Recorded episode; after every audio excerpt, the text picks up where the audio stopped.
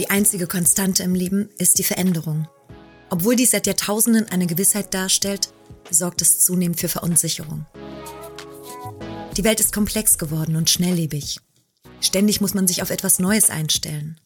Doch was, wenn man den Wandel nicht als Damoklesschwert begreift? Was, wenn Veränderung der Antrieb einer ganz neuen und wertvollen Energiequelle sein kann? In meinem Podcast Win of Change interessieren mich die Brüche in den Biografien, die Unwegsamkeiten eines Lebens und das, was daraus entstanden ist. Ich möchte von den Menschen erfahren, wie sie wurden, wer sie sind. Hallo und schön, dass ihr euch heute wieder Zeit nehmt für eine weitere Folge von Wind of Change, der Podcast der Veränderung. Mein heutiger Gesprächsgast, Eva Kemme, ist 1974 in Osnabrück, Niedersachsen geboren. Sie hat nach dem Abitur eine Ausbildung bei der Dresdner Bank gemacht und danach ein Studium der Wirtschaftspädagogik absolviert. Direkt im Anschluss, im Jahr 2001, hat sie bei der Allianz zunächst im Vertrieb in Berlin angefangen, wo sie dann recht schnell Verantwortung als Projektleiterin und Führungskraft übertragen bekam. Ab 2009 war Eva nur noch, wie sie selber sagt, on the road zwischen dem Münchner Headquarter und ihrer Wahlheimat Berlin. 2017 änderte sich dies schlagartig. Was da geschah, erzählt sie uns gleich ausführlich.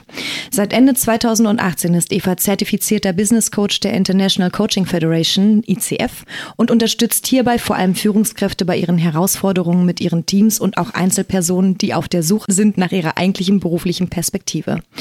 Eva und ich haben uns im November 2019 auf einem für mich sehr einschneidenden und lebensverändernden Führungskräfteseminar organisiert organisiert von der großartigen Adriana Letrari, speziell für Wendekinder in Ahrenshoop kennengelernt. Das du damals als Business Coach begleitet hast, liebe Eva. Im Zuge dessen hatten wir auch einige sehr krasse und offene Gespräche miteinander, die mir für alles, was beruflich danach bei mir folgte, ein ganz neues und wichtiges Fundament geliefert haben. Eva, ich freue mich riesig, dass du heute bei mir bist und den Hörerinnen deine Geschichte erzählst und sie auf deinem Weg, den du gegangen bist, mitnimmst. Herzlich willkommen. Dankeschön, ich freue mich auch auf das Gespräch. Super. Hat alles einigermaßen gestimmt, was ich da über dich behauptet habe? Ja, fast alles hat gestimmt. Äh, die Zertifizierung habe ich erst ein bisschen später gemacht, Anfang 2019, aber ansonsten. Genau, du hast erst eine Ausbildung zum Coach, normalen Business Coach gemacht und dann hast du die Zertifizierung hinten dran gehangen, ne? Genau, also ich nenne mich äh, Business Coach und ich habe zwei Coaching-Ausbildungen gemacht. Zunächst eine systemische und dann habe ich eine Co-Active Coaching Ausbildung gemacht. Äh, die habe ich extra auf Englisch gemacht, um nochmal eine neue Herausforderung zu finden. Und die habe ich dann auch mit der Zertifizierung abgeschlossen. Okay, genau. genau. Da gehen wir auf jeden Fall auch gleich nochmal ein bisschen intensiver drauf ein. Ähm, Eva, dein Lebenslauf klingt ja bis 2017 nach so einem richtig, richtig klassischen Karriereweg. Abi, Ausbildung, Studium, guter Job in einem guten Unternehmen. Und die wichtigste sportliche Aktivität dabei, das Hinaufklettern der Karriereleiter. Entspricht oder entsprach das so deinen Vorstellungen vom Leben? Ja, ehrlich gesagt ähm, hat das genauso meinen Vorstellungen entsprochen das war in der Zeit, in der ich so gelebt habe, für mich genau das Richtige. Und ich habe mich nie gefragt, ob ich das so möchte oder ob ich eigentlich was noch Schöneres machen könnte. Ich habe äh, eins nach dem anderen gemacht. Es haben sich immer wieder Chancen ergeben. Ich bin gefördert worden bei der Allianz. Ich habe wunderbare Möglichkeiten gehabt und äh, immer Mentoren, die, die geguckt haben, was vielleicht ein guter nächster Karriereschritt sein könnte. Und ich bin ihm einfach gefolgt. Mhm um es mal vorwegzunehmen, ich habe vielleicht an der einen oder anderen Stelle vielleicht vergessen zu überlegen, ob ich das eigentlich will. Mhm. Wie zum Beispiel, du hast es im Intro schon angesprochen, die Reiserei. Seit 2010 war ich nicht mehr zu Hause, von Montag bis Donnerstag. Mhm.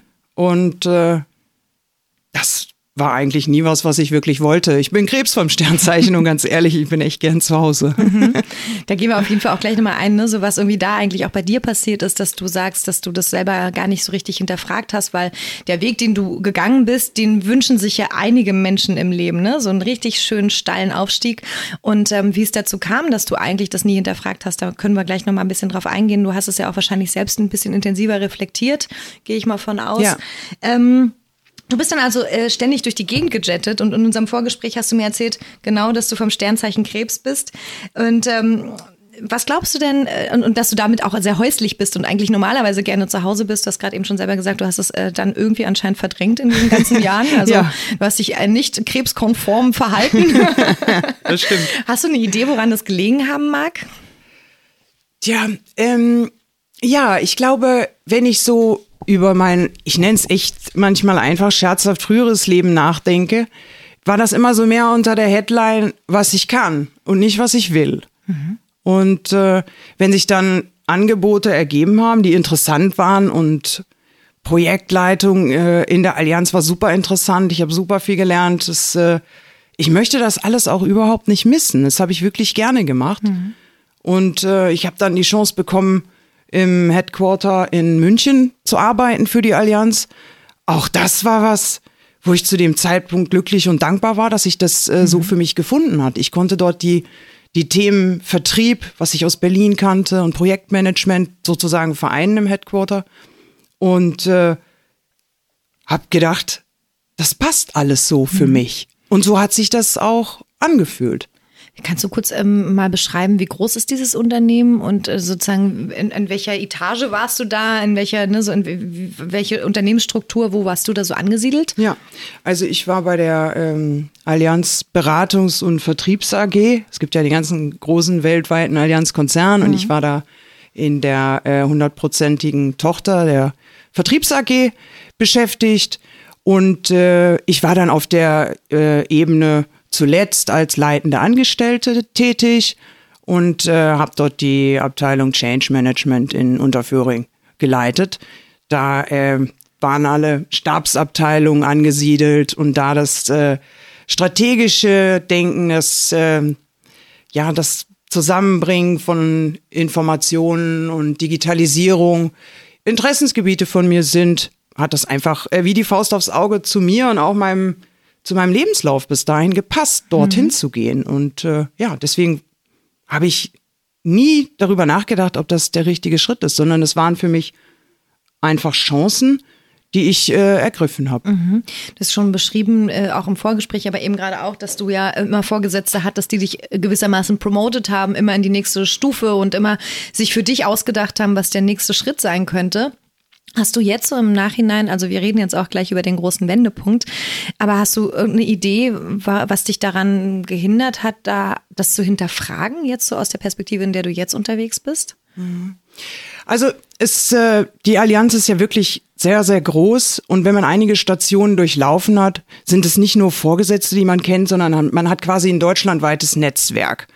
Und äh, wenn man sich ganz gut angestellt hat in seinem Job, ergeben sich dann einfach immer wieder Optionen, die auch interessant sind. Und äh, ja, die, die Thematik für mich, warum war ich so lange unterwegs, war ganz einfach, dass die, die Themen, die mich wirklich äh, interessiert haben bei der Allianz, ähm, die waren alle in München. Mhm oder eben noch weiter weg. Mhm. Aber da gab es keine äh, Optionen irgendwie in der Nähe. Darüber habe ich schon mal nachgedacht, aber mhm. das hat sich nicht, ähm, das hat sich nicht realisieren lassen, weil die Allianz einfach so strukturiert ist. Und ähm, ich habe dann nicht so weit gedacht, könnte es denn vielleicht für mich auch besser sein, einen ganz anderen Schritt zu gehen und äh, zu überlegen, was hat denn für mich jetzt eigentlich Priorität? Mhm. Meine Priorität war der Job und ich habe quasi alles drumherum gebaut. Mhm. Ne? Also mhm. für die Beziehung blieb wenig Zeit, mhm. für Hobbys blieb wenig Zeit. Ähm, ich konnte nicht mal Blumen auf dem Balkon haben, weil die mhm. waren immer dahin, wenn ich zurückgekommen bin. Das ist, äh, ja, und heute sieht es alles ganz anders aus. Mhm. Äh, und ich merke, ja, wie viele Dinge mir eigentlich Freude machen, auf die ich früher verzichtet habe, weil ich mhm. dafür einfach gar keine Zeit hatte. Ja. Wie zum Beispiel einkaufen. Ich kannte nur den Mann von Amazon Prime. Und damals war das noch einer, ja? Ja, ja sozusagen, okay. genau. Ich war sehr glücklich über ja. diesen Service. Ja, das, äh, den habe ich quasi bestellt, wenn ich in Tegel, gibt's jetzt auch nicht mehr. Ich bin das echt alt. ähm, wenn wir in Tegel gelandet sind, habe ich meine Bestellung abgegeben und dann ist das geliefert worden. Ja. Ne? Und am nächsten Morgen kam der äh, Service für die Abholung der Reinigung, also damit die Blusen und alles wieder gebügelt zurückkommt. Mhm. Also es war alles eingetaktet, alles geplant. Mhm. Und es lief. Ja, damals gab es ja noch nicht dieses ganze Homeoffice-Thema, Remote-Arbeiten. Das wurde ja immer schön äh, möglichst vermieden, ne? weil man irgendwie eine große Präsenzkultur hat in solchen Unternehmen ja wahrscheinlich noch stärker als in kleineren, agileren ähm, äh, Einheiten, würde ich denken. Ich wäre gespannt, wie das heutzutage wäre, wenn du so eine Top-Notch-Qualitätsführungskraft bist und die Leute dich haben wollen und du deine, sagen wir mal, ähm, äh, Bedingungen stellen würdest und sagen würdest, ja, aber nur wenn ich vier Tage die Woche in Berlin sitze und einen Tag irgendwie für ein Meeting reinkomme. Das ist ein anderes Thema, aber es finde ich ganz spannend, so dieses Gedankenspiel mal aufzutun, was das eigentlich bedeutet. Einen anderen Gedanken, den ich gerade noch hatte, die ich gerne mit dir teilen will, ist, wenn man so ein Leben lebt wie du, so dieses Always on the Run, wie du es beschrieben hast, das ist ja auch wie eine Flucht, so ein bisschen, ja. Also eine Flucht vor Verantwortung übernehmen für sein eigenes Leben, was weiß ich, keine Ahnung, können wir ja vielleicht gleich nochmal reingehen, wenn wir, wenn wir ein bisschen stärker auf den, auf den Bruch zu, zu sprechen kommen. Ich habe jetzt ja äh, 15 Minuten lang wahrscheinlich mit dir um den heißen Brei geredet, jetzt wollen wir aber mal wissen. 2017 war ein einschneidendes Jahr für dich und ähm, da hat sich äh, maßgeblich was in deinem Leben verändert. Ähm, kannst du mal beschreiben, was ist da eigentlich konkret passiert? Ja, das ist, äh, ist für mich nach wie vor ja ganz komisch, wenn, wenn ich darüber nachdenke oder auch darüber spreche, weil ich da ja so manchmal das Gefühl habe, ja, das, das ist äh, jemand ganz anders. Diese, diese Geschichte ist äh, ja aus heutiger Sicht ja, irgendwie weit weg und auch irgendwie unglaublich bis zu dem Punkt.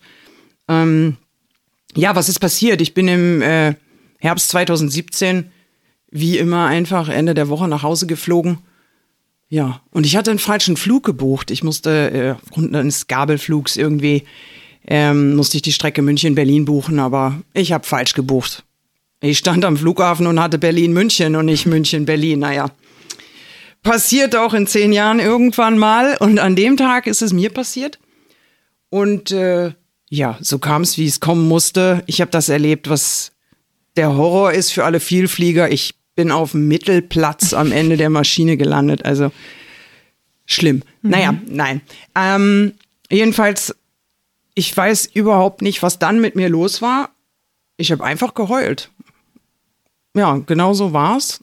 Und ich habe nie rausgefunden, bis heute nicht, mhm. warum. Mhm. Es ist, ich bin den ganzen Tag durchgegangen, ist irgendwas passiert? Mhm. Mache ich mir Gedanken? Mache ich mir Sorgen? Habe ich Angst? Nichts. Ich habe, äh, es war einfach gar nichts. Deiner, deiner sozusagen Erinnerung nach. Ja, ja. und es, es lag jetzt sicher auch nicht dran, weil ich auf dem Mittelplatz verbannt wurde. ähm, nein, es war, äh, keine Ahnung, ich war einfach irgendwie fertig und ich konnte, ja, ich konnte mich auch nicht beruhigen. Und das, heißt, das gab es in meinem ganzen Leben noch nicht. Also das heißt, ich, du hast die ganze Zeit im Flieger gesessen und äh, ja, geweint. Ja. Und konntest nicht mehr aufhören. Wie haben die Leute um dich herum reagiert? Hast du die wahrgenommen? Nein, also ich, ich habe mich, ich habe mich zu Tode geschämt, mhm. weil, naja, wir kennen uns ja so ein bisschen. Ich bin ja jetzt auch nicht so der Typ, der so nah am Wasser gebaut ist und da so esoterisch weich rüberkommt. Mhm. Also ich habe im Job noch nie geheult. Mhm. Also nicht, dass ich das schlimm finden würde, aber das war ja so, so nichts, was man mit mir in Verbindung mhm. bringt oder was ich mit mir in Verbindung gebracht habe. Ich habe mhm. mich total erschreckt, ehrlich gesagt. Ich habe gedacht, was ist denn hier los? Ähm, ich habe mit niemandem links und rechts neben mir gesprochen. Leider äh, saßen da natürlich Leute, klar, sonst hätte ich auch nicht auf dem Mittelplatz sitzen müssen. Ähm, ja, und dann kam ich nach Hause und habe äh, mit meiner Schwester telefoniert und mit einer Freundin und habe das erzählt. Ja, die waren besorgter als ich und ich habe gedacht, na ja, jetzt äh, entspannt euch mal ich bin ja jetzt ein paar Tage zu Hause und Montag geht's wieder. Mhm. Ne? Und das hat auch ähm, die ersten zwei, drei Tage war das noch so in meinem Kopf. Mhm. Und äh, naja, ich habe mich dann tatsächlich aber äh, breitschlagen lassen, so muss ich es wirklich nennen, zum Arzt zu gehen. Natürlich hatte ich keinen Hausarzt. Mhm. Wieso auch? ich war ja nicht krank. Und äh, ja, also bin ich dann äh, zum Hausarzt meiner Schwester einfach gegangen und die ist mitgegangen, ne? wie so ein Kleinkind. Aber ehrlich gesagt, ich glaube, ich hätte es alleine nicht gemacht. Mhm. Du wärst einfach alleine am Montag wieder in den Flieger gestiegen, ja. diesmal dann in den ja. richtigen. Ganz sicher. Ja. Und äh, ich habe das, äh, ich habe da die Unterstützung von der, von der Freundin und von meiner Schwester wirklich gebraucht. Und ich ich bin total dankbar dafür, dass die so insistiert haben, dass man mal, ja, einfach mal genauer hinguckt, was mhm. eigentlich los ist. Weil ich wäre nie drauf gekommen, sonst, äh, ja, wäre ich da ja auch gar nicht gelandet. Was ist, was, und was war mit dir los? Ich hatte dann ähm, eine ähm, erste Therapiestunde sozusagen. Mhm. Das hat mir die Hausärztin empfohlen. Und äh, ja, da, dann habe ich da gesagt gekriegt, dass ich einen Burnout habe. Und dann habe ich gedacht, nee, ich nicht. Also das, auch das, ne, das mhm. ist so, das war ein Thema für andere, mhm. aber ja nicht für mich. Mhm. Das konnte ich mir nicht vorstellen. Und äh, ja, die, diese, diese Therapeutin hat schon, äh, ja, die hat bestimmt drei, vier Monate hat das gedauert, bis ich aufgehört habe zu hinterfragen, ob, ob ich jetzt eigentlich wirklich da krank bin mhm. und ob das jetzt wirklich reicht, um zu Hause zu bleiben. Also ich möchte jetzt wieder los. Mhm. Und äh, ich kann mich noch erinnern, als ich äh, ist, ähm, dass ich in der ersten Sitzung sofort gefragt habe, wie lange dauert das denn hier? Mhm. Ähm, ja, da lache, äh, lächelt sie natürlich nur herzlich drüber. ich weiß jetzt auch im Nachhinein, warum. Aber für mich war das halt total wichtig mhm. zu wissen, ne? wozu mache ich das, wie lange dauert das, ne? Und so weiter, ne? Sehr effizient, wie du bist. Ja, ne? so faktenorientiert ja. und äh, so ein Mal sehen, äh, damit war ich nicht so richtig zufrieden. Mhm. Aber ich musste mich drauf einlassen. Ich äh, habe keinen Zeitraum genannt bekommen. Mhm. Wie lange hat es gedauert, bis du es denn wirklich angenommen hast? Weil du ja gesagt hast, mehrere Monate lang hast du dich immer noch hinterfragt, so ob das das überhaupt sein kann. Ja, ich äh, weiß, dass sie noch äh, nach vier Monaten, als ich schon wieder nachgefragt habe, das habe ich sehr regelmäßig gemacht, hat sie dann äh, von der Krankenversicherung so einen Text rausgeholt. Da gibt's äh, tatsächlich irgendwie durchnummerierte Kriterien, wann man denn Burnout hat. Und sie hat mir eins nach dem anderen vorgelesen. Mhm. Und wir haben dann äh, gemeinschaftlich festgestellt, welches davon auf mich zutrifft und danach war Ruhe. Mhm. Ähm, ja, ich, äh, und dann, dann habe ich auch so ein bisschen über mich gelacht und gedacht, ja, also wenn das jetzt nicht irgendwo steht, dass du krank bist, glaubst du das irgendwie mhm. nicht. Ne? Ich konnte das nicht so einfach ähm, ja, mir, mir selbst eingestehen oder mir zugestehen, dass ich jetzt krank, schwach, wie auch immer bin. Ja. Das war mein Problem und äh, das hat lange gedauert. Und wenn dir heute sowas normal geschehen würde, toi toi toi, hoffentlich nicht, aber glaubst du, du bräuchtest wieder so lange, dir das einzugestehen oder hast du jetzt für dich sozusagen Schwäche auch als ein Teil von dir akzeptiert? In auf Anführungszeichen Schwäche. ja, auf jeden Fall. Ich würde sogar noch viel weiter gehen. Ähm, manchmal genieße ich sogar Dinge nicht zu können und sie trotzdem mhm. zu tun. Mhm. Weg von Perfektionismus und immer nur höchster Ambition hin zu ausprobieren und auch mal Spaß haben, frei sein. Mhm. Blamier dich täglich einmal. Warum nicht? Also das äh, Wann hast du dich das kann letzte auch Mal für, blamiert? Kann auch für mich gelten. Ich blamier mich dauernd mit meinem Hund, weil ich selber nicht weiß, ob er das jetzt darf oder nicht. Und ja ja, dann guckt sie mich halt an mit ihren neun Wochen und äh, lacht mich irgendwie aus. du hast ähm, auch äh, mir im Vorgespräch erzählt, dass du äh, immer so zielgerichtet bist, ne? Wenn du irgendwo, wenn du das Haus verlässt, dann hast du immer eine Agenda und du weißt genau, äh, ich gehe jetzt vor die Tür aus dem und dem Grund.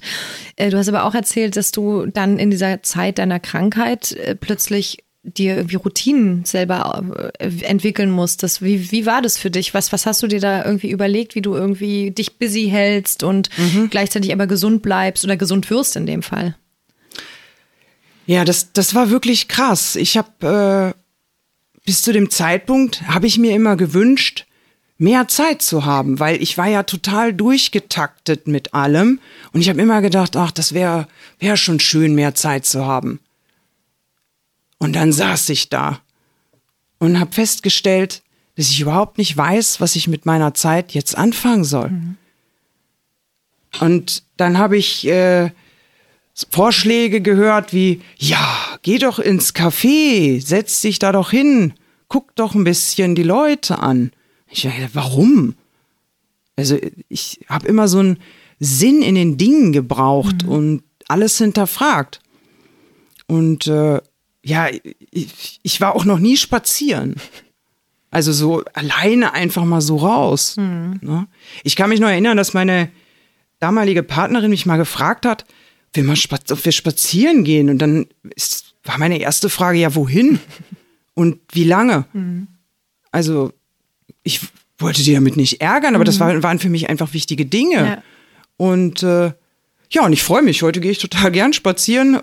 und äh, Altern viele Alternativen hat man ja zurzeit auch nicht. ja, genau. Also ich bin gut vorbereitet auf diesen Lockdown. Und Ja. ganz ehrlich, ich äh, bin froh, dass ich so richtig hart gebremst wurde 2017. Ich weiß nicht, wie es mir mit dem Lockdown gegangen wäre, ähm, wenn das nicht passiert wäre. Deswegen denke ich sehr oft darüber nach, wie es äh, denjenigen geht, ähm, die vielleicht auch aus so einem sehr busy Leben plötzlich zu Hause sitzen und äh, die Gedanken kreisen und plötzlich ist alles anders. Ja.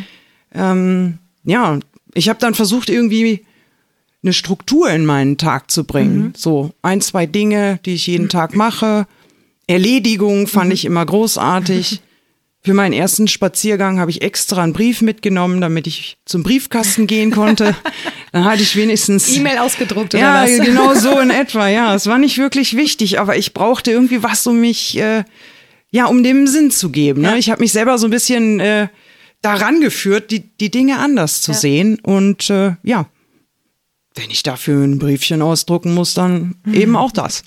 Und sag mal, du hast ja gesagt, dass du dir öfter Gedanken gemacht hast, wie es dazu eigentlich kam, dass du den Tag irgendwie hast Revue passieren lassen, als du da in den Flieger gestiegen bist und dass du den verpasst hast, also den richtigen zu buchen und dann geweint hast und so. Hast du äh, also für dich irgendwie nochmal reflektiert, ist das, äh, bist du irgend, vor irgendwas geflohen in der Zeit davor? Hast du, also hast du rausbekommen, was der Grund jetzt wirklich, also Grund in Anführungszeichen jetzt wirklich war für diesen Burnout? Also klar, anscheinend ziemlich viel Verantwortung, dieses Hin- und Herreisen mit Sicherheit. Hast du noch irgendwas anderes für dich identifiziert, wo du sagst, cool, das hilft mir jetzt im Umgang mit meiner jetzigen Lebensphase? Ja, also das, ähm, das Hin- und Herreisen ist tatsächlich äh, sehr anstrengend. Das ist wirklich ein Leben in, in zwei Welten. Und äh, man denkt sonntags abends über äh, den Flieger am Montag nach, man muss packen und man kommt donnerstags so müde zurück, dass der Tag im Prinzip durch ist. Also man hat wirklich nur zwei Tage, in denen man nichts mit Reisen sozusagen zu tun hat. Und das ist wirklich wenig. Was mir heute, glaube ich, nicht mehr passieren würde, ist äh, immer zu funktionieren und zu glauben, dass ich immer funktionieren muss und dass, äh, dass die Arbeit wichtiger ist als alles andere. Das sehe ich heute komplett anders. Und ich glaube, ich arbeite heute sogar besser mit dieser, mit dieser Einstellung, weil äh, ich habe jetzt einen Job, der mir, ja, der mir so wahnsinnig viel Spaß macht, weil er ja so eine direkte Resonanz und Wirksamkeit erzeugt, dass mir es einfach viel gibt und ich habe überhaupt nicht das Gefühl zu arbeiten und irgendwie funktionieren zu müssen. Ich glaube, das ist, äh, das ist unbedingt ein Schlüssel, damit äh, man gut mit dem Arbeitsleben klarkommt. Auf jeden Fall, was du jetzt aktuell machst, darauf kommen wir gleich nochmal zu sprechen. Vielleicht nochmal ein, zwei Fragen, weil ich würde gerne den Hörerinnen, die jetzt hier äh, dabei sind, auch sozusagen Ratschläge an die Hand geben. Wie hast du dich denn aus diesem Prozess des Burnouts dann letztendlich rausgekämpft? Was hat dir da besonders bei geholfen? Ja, was hat mir besonders geholfen? Ähm, meine, ja, wie soll ich Ihnen das sagen? Ich hatte so eine, so eine Combo um mich herum von äh, sieben ganz lieben Menschen. Es waren äh, sechs Freunde und meine Schwester.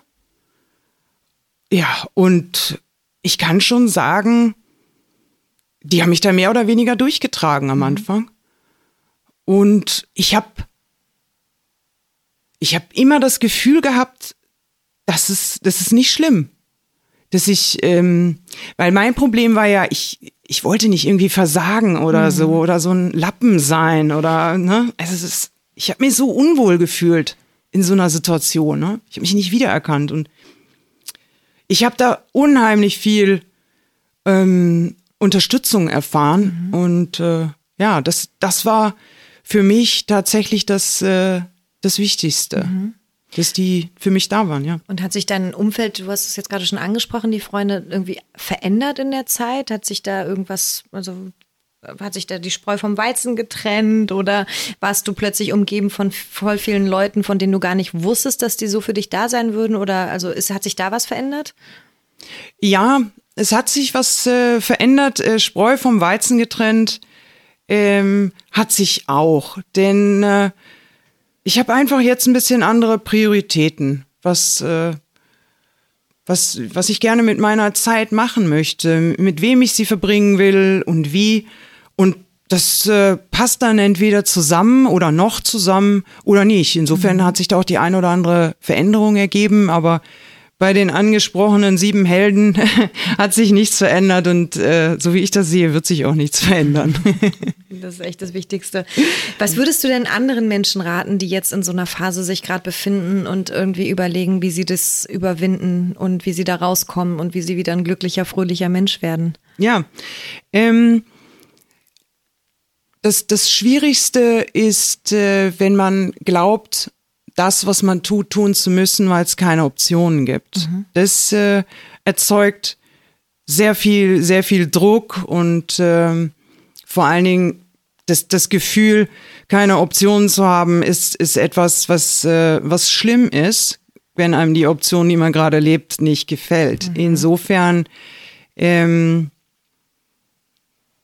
ich würde mir dann Unterstützung holen, einfach sich das anzugucken, die aktuelle Situation und mal auszuloten, wo Alternativen sind, damit es, äh, damit jemand aufhören kann zu denken, ich muss das aber machen, weil mhm. es, es gibt wahnsinnig wenig Dinge im Leben, die man wirklich machen muss. Mhm.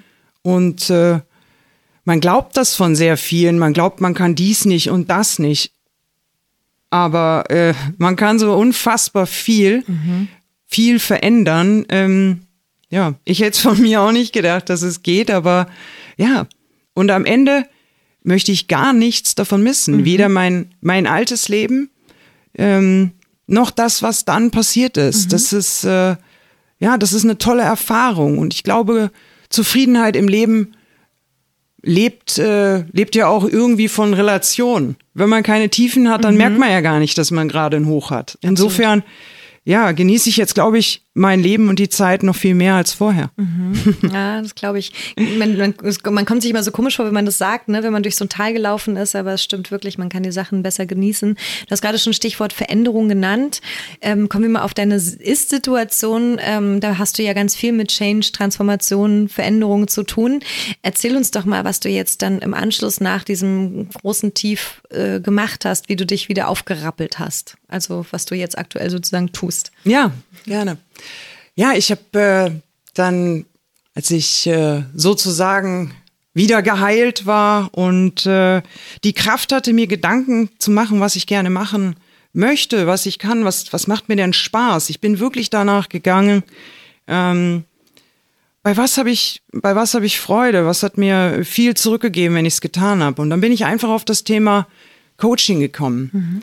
weil mir ähm, mir hat Mitarbeiterführung und Entwicklung immer unheimlich viel Spaß gemacht, diese, diese Gespräche und das in einer anderen Art und Weise zu vertiefen, das, äh, das ist dann irgendwie als Idee aufgekommen, auch durch äh, einen früheren Kollegen, den ich kennengelernt habe, mit dem ich mich darüber ausgetauscht habe.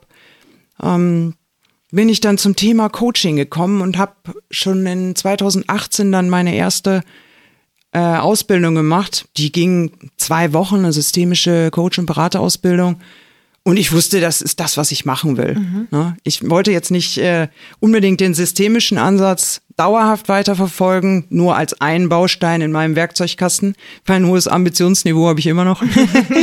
Insofern habe ich danach ähm, noch eine zweite ähm, Coaching-Ausbildung gemacht. Aber wirklich alles unter der Prämisse, was macht mir Freude? Und äh, worin unterscheidet sich die erste von, also die zweite von der ersten Ausbildung, die du gemacht hast, abseits der äh, Tatsache, dass sie auf Englisch war, inhaltlich? ja, also das ähm, eine systemische Ausbildung oder ein systemisches Coaching, dadurch läuft der Klient sozusagen immer in einem gewissen Ablauf bestimmte Schritte. Ne? Dass, äh, dass man das Problem eruiert, das Ziel, Vor- und Nachteile von beidem und so weiter. Es gibt also irgendwo einen festgelegten Ablauf. Mhm. Das ist ähm, bei dem Coactive Coaching, was ich danach dann auch bis zur Zertifizierung gemacht habe, das ist anders und dadurch auch aus meiner Sicht deutlich besser geeignet für das, was ich mache als Business Coach. Mhm. Denn ähm, das sind häufig Kurzprozesse, ähm, wo ich tatsächlich mal eine Session auch mache mit jemandem mhm. zu einem bestimmten Thema. Ja. Und beim nächsten Mal ist es ein anderes. Oft ist die, die Headline eines ganzen ähm, Coaching-Verhältnisses zum Beispiel mehr Zufriedenheit im Job. Mhm. Oder einfach den Job finden, der mich erfüllt. Und auf dem Weg gibt es dann unterschiedlichste Themen. Da gibt es dann zum Beispiel die Glaubenssätze, dass man einen gewissen Status haben muss im Job. Ist aber möglich, dass er einem im Weg steht, mhm. auf dem, ähm, dass einem im Weg steht, auf dem Weg zum Ziel. Und insofern kommt man dann in den einzelnen Sessions immer mit diesen Kurzprozessen deutlich besser zum Ziel, mhm. als wenn man systemisch vorgeht. Mhm. Deswegen gefällt mir es einfach besser. Flexibler. Ich bin ja auch schon in den Genuss gekommen letzten Sommer. Da hast du mich ja mal ad hoc gecoacht in einer schwierigen eigenen beruflichen Situation. Das äh, kann ich also nur bestätigen, dass das sehr effektvoll ist und äh, wirklich viel, viel bringt, auch um, sagen wir mal, ein bisschen in die Lösung wieder reinzukommen und nicht nur, nach, nur im Problem verhaftet zu sein. Also das ist auf jeden Fall ein guter, cooler Ansatz und ein selbstgelebter schon, also bei dir. Dankeschön. Ähm, ähm, Eva, lass uns noch mal ganz kurz auf dieses Wendekinderseminar zurückkommen. Mhm. Also ich hatte das im Intro ja schon erwähnt. Im November 2019 haben sich da zwölf Führungskräfte, GeschäftsführerInnen, äh, Direktoren, Leitungen, was weiß ich, ähm, getroffen und wurden ja ähm, sanft, aber heftig auf die Tatsache gestoßen, dass wir Wendekinder irgendwie offensichtlich eine ganz besondere Transformationskompetenz haben. Jetzt bist du ja kein Ossi, so wie ich. Stimmt. Würde mich also ganz generell mal interessieren, wie für dich äh, dieses Thema überhaupt äh, plötzlich irgendwie relevant war, wie das kam. Also ob du auch, ob du selber als, ähm, als Coach auch oder eben auch als Führungskraft ähm, erlebt hast, dass Ossis irgendwie anders drauf sind, was so äh, Transformationskompetenz angeht oder jetzt auch in deiner Arbeit als Coach irgendwie erlebt hast. Und ähm, ja, genau, erstmal die Frage und dann gibt es noch eine Anschlussfrage. Ich sage einfach mal ja. Okay. für, für, beide, also, für beide Fragen? ja, das ähm, war im Prinzip ein Zufall, dass ich die, die du eben schon angesprochen hast, die Frau Dr. Adriana Letrari kennengelernt habe. Wir sind mittlerweile ganz gut befreundet. Und sie hat mir davon erzählt, von dem Thema Transformationskompetenz und dass es da irgendwas gibt, was die in Ostdeutsch Sozialisierten von den in Westdeutschland Sozialisierten unterscheidet. Und dass es das tatsächlich auch wissenschaftlich bewiesen gibt. Mhm. Und das hat mich von der ersten Sekunde an fasziniert, weil ich auch aus meiner Vergangenheit, aus meiner Führungsvergangenheit, noch als Mitarbeiter, ähm, sehr oft auch Ostkollegen, Westkollegen und ich habe einfach Unterschiede festgestellt. Und äh, man kann das nie pauschalisieren. Das ist, gilt nicht für alle. Aber mein, mein Gefühl war immer da, hier ist irgendetwas anders. Und bestimmte Eigenschaften würde ich immer eher dem Ostdeutschen und andere eher dem Westdeutschen zuschreiben. Mhm. Also als Beispiel, das habe ich auch in einem Seminar gesagt, der Westdeutsche wächst eher auf mit sicherem Auftreten bei absoluter Ahnungslosigkeit. Und äh, bei den Ostdeutschen, das war ja auch in dem Seminar, in dem wir uns mhm. kennengelernt haben, der Fall, sind meine Augen immer größer geworden, als ich gehört habe, was die Damen und Herren da äh, für Lebensläufe haben, was sie für Jobs haben. Aber die sind gar nicht so aufgetreten. Mhm. Und ich war ganz perplex. Ich habe schon viele Führungsseminare selber besucht oder begleitet mhm. oder war als Referent da. Das habe ich noch nie erlebt. Mhm. Das war für mich wirklich unglaublich bemerkenswert. Ja, und deshalb ähm, bleibe ich auch an diesem Thema dran ähm, mit der Adriana Letrari zusammen. Mhm. Und äh, wir haben jetzt diese ganze Thematik der äh, Transformationskompetenz, um die es im Kern geht, ähm, jetzt in der Initiative mit Hochglanz heißt das Ganze ähm, weitergeführt und haben da jetzt auch ein Seminarangebot und ein modulares Angebot entwickelt, ja, was sich ganz äh, speziell an äh, in Ostdeutschland sozialisierte Führungskräfte wendet und äh, hier tatsächlich die Kompetenzen rausholt, die gerade heute so gefragt sind wie keine andere. Mhm. Sag doch mal äh, äh, runtergebrochen, was sind das für Kompetenzen, die gerade so aktuell gefragt sind? Ja, äh, aktuell, man hört das ja immer, es verändert sich alles und es wird alles schneller und digitaler und so weiter. Was, was heutzutage aus meiner Sicht ge, äh, gefragt ist, ist Veränderungsbereitschaft. Vereint mit einem guten Pragmatismus, und der Fähigkeit äh, zu Teamwork. Mhm. Eine Ellenbogengesellschaft ist da nicht besonders hilfreich. Heute ist es, ist es wichtig, gerade mit äh, Herausforderungen. Nehmen wir mal das Beispiel jetzt Corona. Wenn sich da jeder nur auf das, was er unbedingt machen muss, zurückzieht, aber plötzlich alles anders ist, wird nichts mehr funktionieren. Mhm. Insofern pragmatische Ansätze, äh, mit einem Team umsetzen können, den Mut haben, das zu tun und vor allen Dingen auch einfach Bereitschaft, mhm. sich zu verändern. Und in Ostdeutschland hat so unfassbar viele Veränderungen gegeben, mhm. die die Damen und Herren einfach, ich sag mal ganz salopp, aus Versehen durchlaufen haben, ob sie wollten oder nicht. Ja. Sie sind einfach damit umgegangen. Und weil sie damit umgegangen sind, sind sie das aus meiner Sicht viel mehr gewöhnt und haben da einen anderen Ansatz und viel weniger Widerstände. Mhm. Es ist einfach mehr Normalität, dass sich Dinge verändern. Ja. Und das halte ich für eine Kompetenz, da lohnt es sich echt äh, hinzugucken und die weiter zu fördern. Ja, ich kann das auch nur aus eigener Erfahrung bestätigen, dass es ähm, tatsächlich auch so ist, dass ich ganz viele Jahre gar nicht verstanden habe, warum die Leute alle so eine Angst vor, der, vor dem Change haben. Ich habe irgendwie gedacht, so, hä, was ist, was ist denn das Problem, dass wir das jetzt mal anders machen? Das ist, äh, gestern war es so, jetzt machen wir es halt mal neu. Aber bis ich dann verstanden habe, dass das halt für einige Leute wirklich bedeutet, dass es ein riesengroßer Kontroll- und Sicherheitsverlust ist, ne? So und sich Leute da einfach auch wohlfühlen in diesem, sagen wir mal, in dieser Komfortzone. Ähm, das hat mich eine Weile an Lebenszeit gekostet, da auch, äh, sagen wir mal, Empathie und Mitgefühl zu entwickeln, weil ich in, immer das Gefühl hatte, das ist überhaupt kein Thema, lass uns das doch einfach machen, ne, so. Und auch zu verstehen, dass man da auch behutsam trotzdem mit umgehen muss, ne, mhm. auch mit den Ängsten, die dahinter stehen von anderen Leuten. Das muss man, darf man ja auch nicht einfach nur negieren und sagen, na, wie, warum stellt der Mensch sich dann so an, sondern man muss ja auch, sagen wir mal, ein bisschen mit Obacht da äh, vorgehen und nicht nur wie so ein Mähdrescher da rein dreschen und Veränderung herbeiführen, auch wenn ich ein großer Fan davon bin.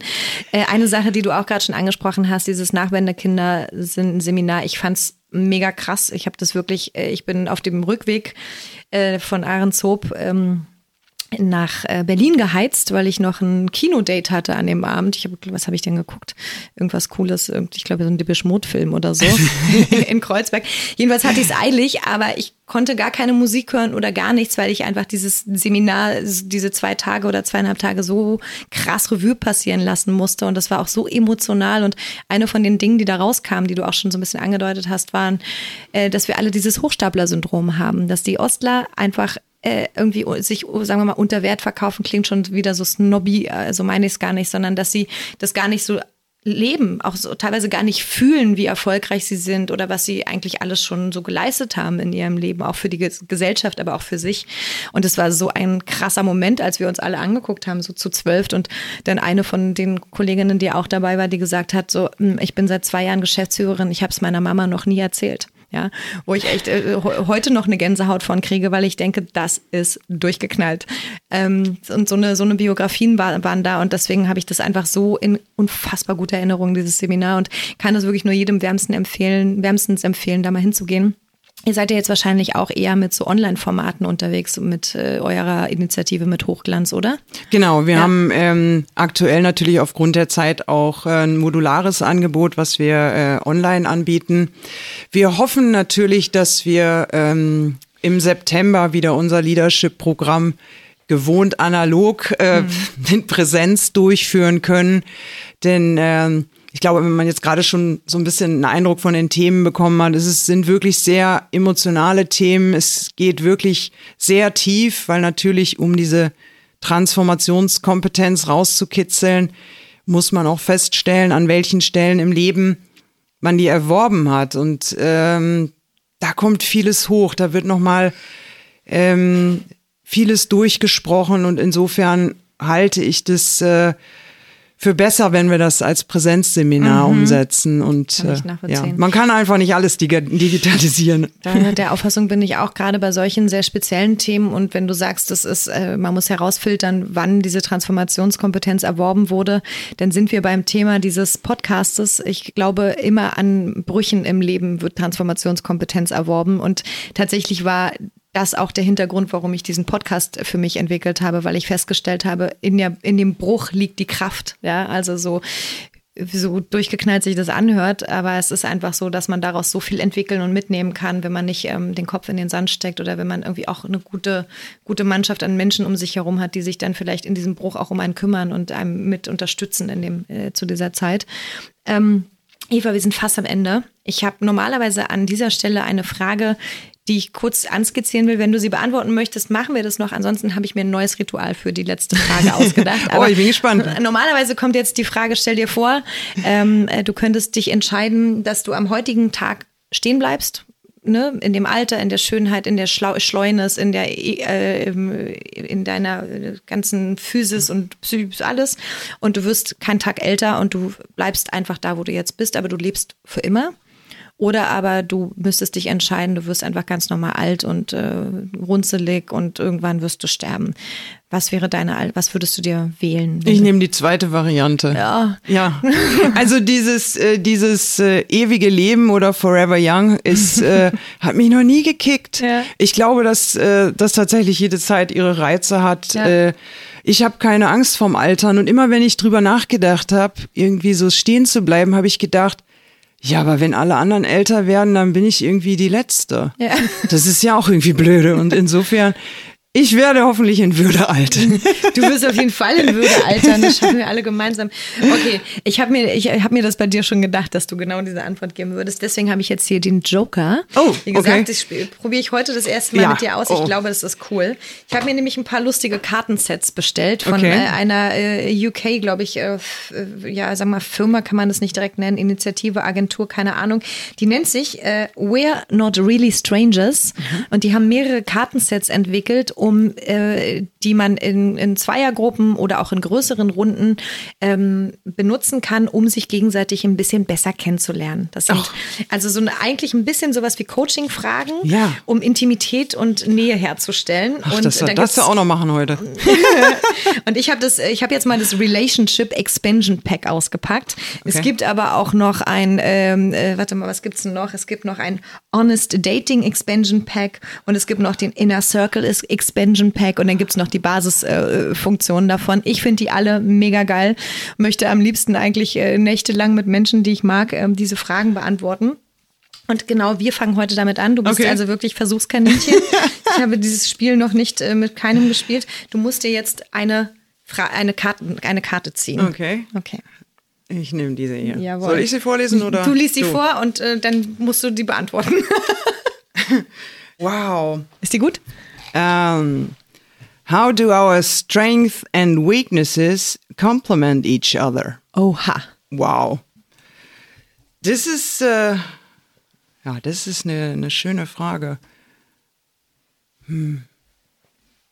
Aber ganz schön deep. Ja, aber wirklich.